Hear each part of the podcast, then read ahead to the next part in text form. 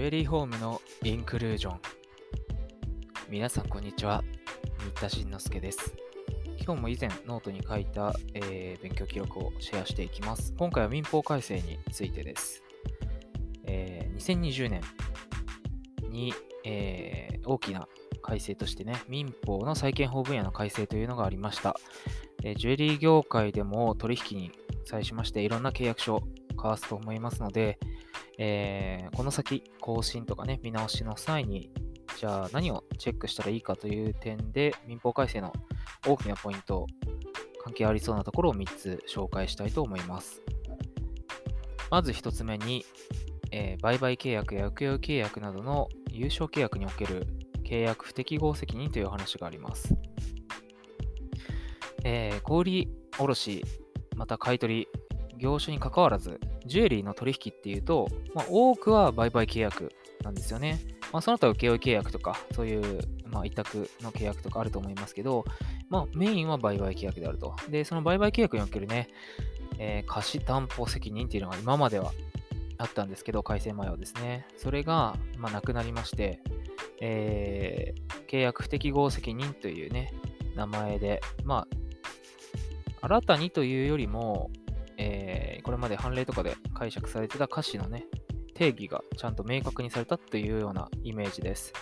この契約不適合責任という新たな用語がね、登場したので、それはきちんと理解しておく方がいいだろうと思います。具体的には新しい民法の562条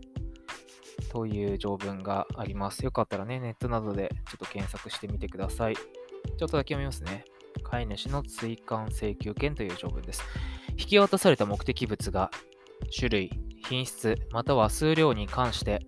契約の内容に適合しないものであるときは、飼い主は売り主に対し、目的物の収保、代替物の引き渡し、または不足分の引き渡しによる履行の追加を請求することができる。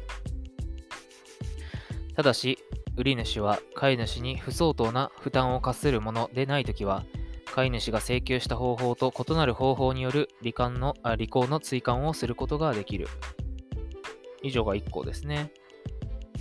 2項は、全項の不適合が飼い主の責めに帰すべき自由によるものであるときは、飼い主は同項の規定による履行の追加の請求をすることができない。というふうな条文です。これが新しい民法562条ですね。ちょっと強調した通り、種類、品質、または数量に関して契約内容に適合しない場合に、こういう請求ができるようになるということなんですね。なので、まあ、なんか、んこれなんか約束と違うじゃんとか、いやいやいや、これ、なんか、中に傷あるんだけどとか、なんかグラグラしてちゃんと完成してないんじゃないとか、なんかいろいろ契約したものがね、こう収められたとか、あとか目的物買った、まあこういうジュエリーだと思って買った、なんていう時に、なんかこれ約束と違うじゃんって言いたくなるとき、そういう時にポイントとなるのは、種類、品質または数量について何が契約の内容だったか、つまり何があらかじめ当事者間で合意されていたかということが大事なんですね。まあ、今言ったように、あらかじめどんな合意があったのか、どんな約束だったのかっていうのを、えー、後で揉めたときは、えー、裁判所で決めるあ考えるってことになるんで、やっぱり契約書にはっきりとどんな種類で、どんな品質で、どんな数量なのかっていうのをなるべく書いた方がいいですよね。地金の品位はどうとか、えー、カラト数はどうとか、えー、まあ、クラリティがどうとかね。そういうのが、きちんと合意されているかどうかがポイントなので、どこまではじゃあ契約の内容だったの？それ以上のね、まあなんか気に入らないとか、イメージとちょっと違ったとか、そういうのは、えー、請求できないってことになりますからね。どこまでが契約の内容として合意されてたかっていうのが大事になってくるんです。だから契約書をはじめとするね、様々な取引処理、見積書とかね、うん、まあ、やり取りのメールとか、そういうものから契約内容が何だったかを、えー、考えていく必要があります。逆に言うと、そういうメールとかまで遡らなくても、きちんとこれが契約の内容ですよ。これ以外は別に契約の内容じゃないですよというものをきちんと取り交わしておくっていうのが大事なんですね。以上が1つ目です。2つ目に、まあまあまあまあ、あの、ジュエリーショップだけじゃなくね、工房であってもアトリエであっても、うん、テナントを借りて、ジュエリー業をやるっていう方、大変多いと思います。今今年は特に、今年っていうか、今収録してるのは2020年の年末なんですけど、コロナの休業休業などで、まあ、家賃の補助金とかね、えー、まあ、あとテナントとの交渉、家賃ちょっと先延ばしにしてくれとか、安くしてくれとか、まあ、はたまたもう出ていくことになったんで、退店するときの交渉とか、いろんなことが相談でありました。民法改正の関係では、賃貸借についてもね、えー、604条とか、そのあたりに新しい条文ができています。えー、例えば上限がね、50年に変更されていたりとか、あとは605条の2、賃貸人の地位の移転について明確に、えー、書かれましたね。あとは、3つ目。各種取引に付随するものとしてね、保証契約なんていうものがあります。継続的な取引を行う場合や、銀行から融資を受ける場合などね、ジュエリー関連の契約書を見ていると、えー、その会社の取引なんだけれども、その代表者、個人の方が保証人になりますみたいな契約になっていることがままございます。会社がね、払えないときは個人が払えっていうような契約ですね。まあ、結構メーカーからね、取引の契約書を突きつけられるのを見て、ちょっと相談が来るって時にそういうのが入ってたりすることがあります。えー、この個人のね、保証っていうものがこれまで結構いろいろトラブルが多かったということで、今回の民法改正では、えー、個人の保証人を保護するという観点からいくつかの規定ができました。例えば、個人保証人に対する情報提供義務なんていうのは大きいですね。民法の新しい465条の10ってやつです。冒頭少し読みますね。主たる債務者は事業のために負担する債務を主たる債務とする保証、または主たる債務の範囲に事業のために負担する債務が含まれる根保証の委託をするときは、委託を受ける者に対し、次に掲げる事項に関する情報を提供しなければならない。そして3つ書かれてます。1号、財産及び収支の状況。2号、主たる債務以外に負担している債務の有無、並びにその額及び履行状況。3号、主たる債務の担保として他に提供し、または提供しようとするものがあるときは、その旨及びその内容。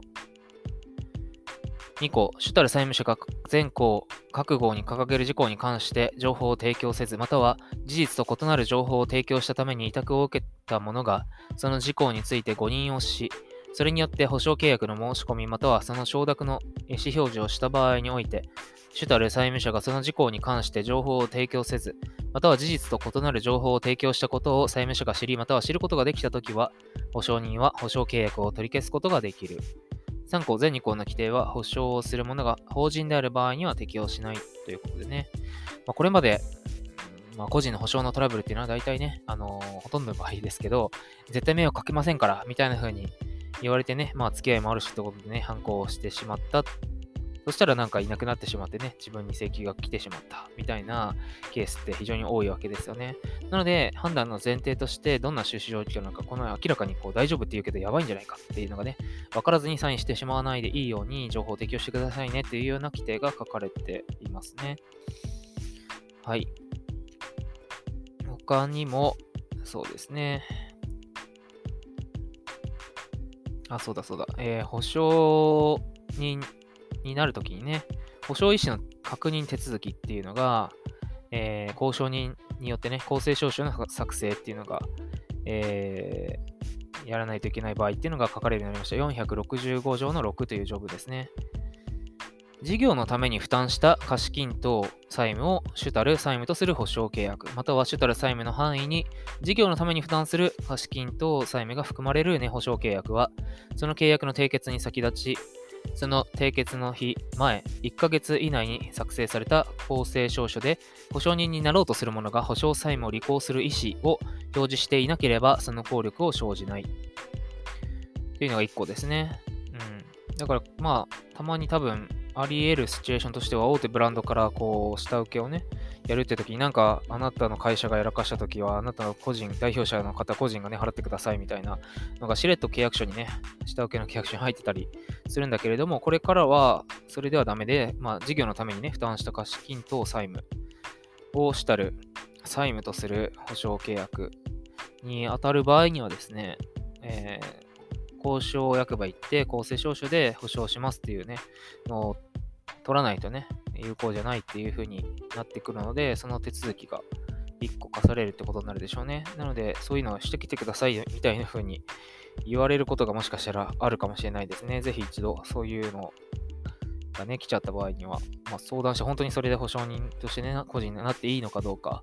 よくよく考えた方がいいかなっていうふうには思いますね。やっぱり保証人1回なってしまうとね、それなりに責任を負ってしまうっていうことがありえますからね。他にもいろいろこう、連帯保証人に対する移行請求がね、相対項であることが原則として明記されたりとか、いろいろ変わってますんでね、えー、新しい契約書を巻く、ないしは見直すなんて時には、えー、チェックするポイントかなと思いました。えー、今回はざっと早口です。3つね、民法改正でジュエリー業に、まあ、結構相談多いトピックだなと思う部分を3つだけ紹介しました。他にもね、今回、まあ、120年ぶり、明治時代にできた民法が大きく変わったということがありますので、いろいろね、細かな部分では結構あるんですよね。事故の制度とか、法定利率が変動制になったよとか、えー、定型約款について規定があるとか、債権譲渡の規定とかね、まあ、細かなところではジュエリー取引にも影響がある規定はいろいろできました。ですが、まあ、その全てをね、えー、経営者の皆さんないしは、えー、法務担当者、総務担当者のね、方が全部契約書をチェックするっていうのもなかなか難しいと思うので、ぜひ社外の法律家に相談をしてみることをお勧めします。特に今年はね、契約書、これまでと同じだとちょっとこう古い規定がそのまま残っちゃったりするっていうのがあり得ると思いますので、ぜひ見直しされてみてください。それではまた次回お耳にかかります。